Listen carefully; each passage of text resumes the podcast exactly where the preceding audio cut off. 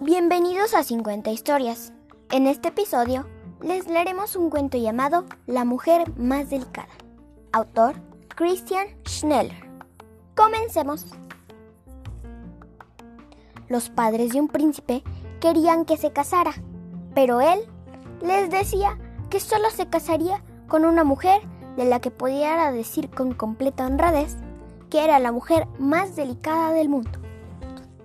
Pues, ve a buscarla le respondieron sus padres. El príncipe se marchó y encontró a una mujer que tenía la cabeza vendada y que parecía estar sufriendo mucho. ¿Qué te sucede? Le preguntó el príncipe. Oh, respondió ella.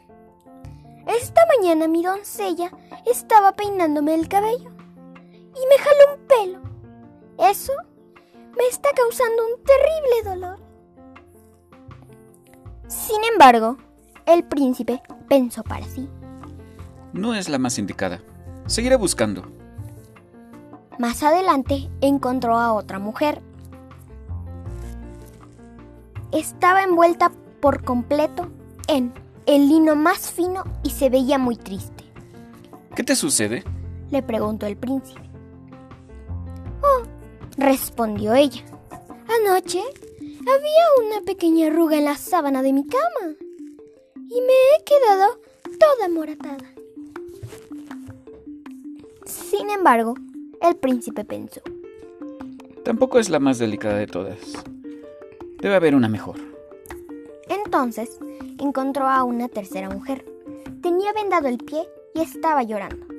El dolor la hacía arrugar su hermoso rostro. El príncipe sintió mucha pena por ella. ¿Qué te sucede? Le preguntó el príncipe. Oh, exclamó ella. Esta mañana, mientras paseaba por el jardín, sopló una libre brisa y lanzó pétalo de un capullo de jazmín contra mi pie.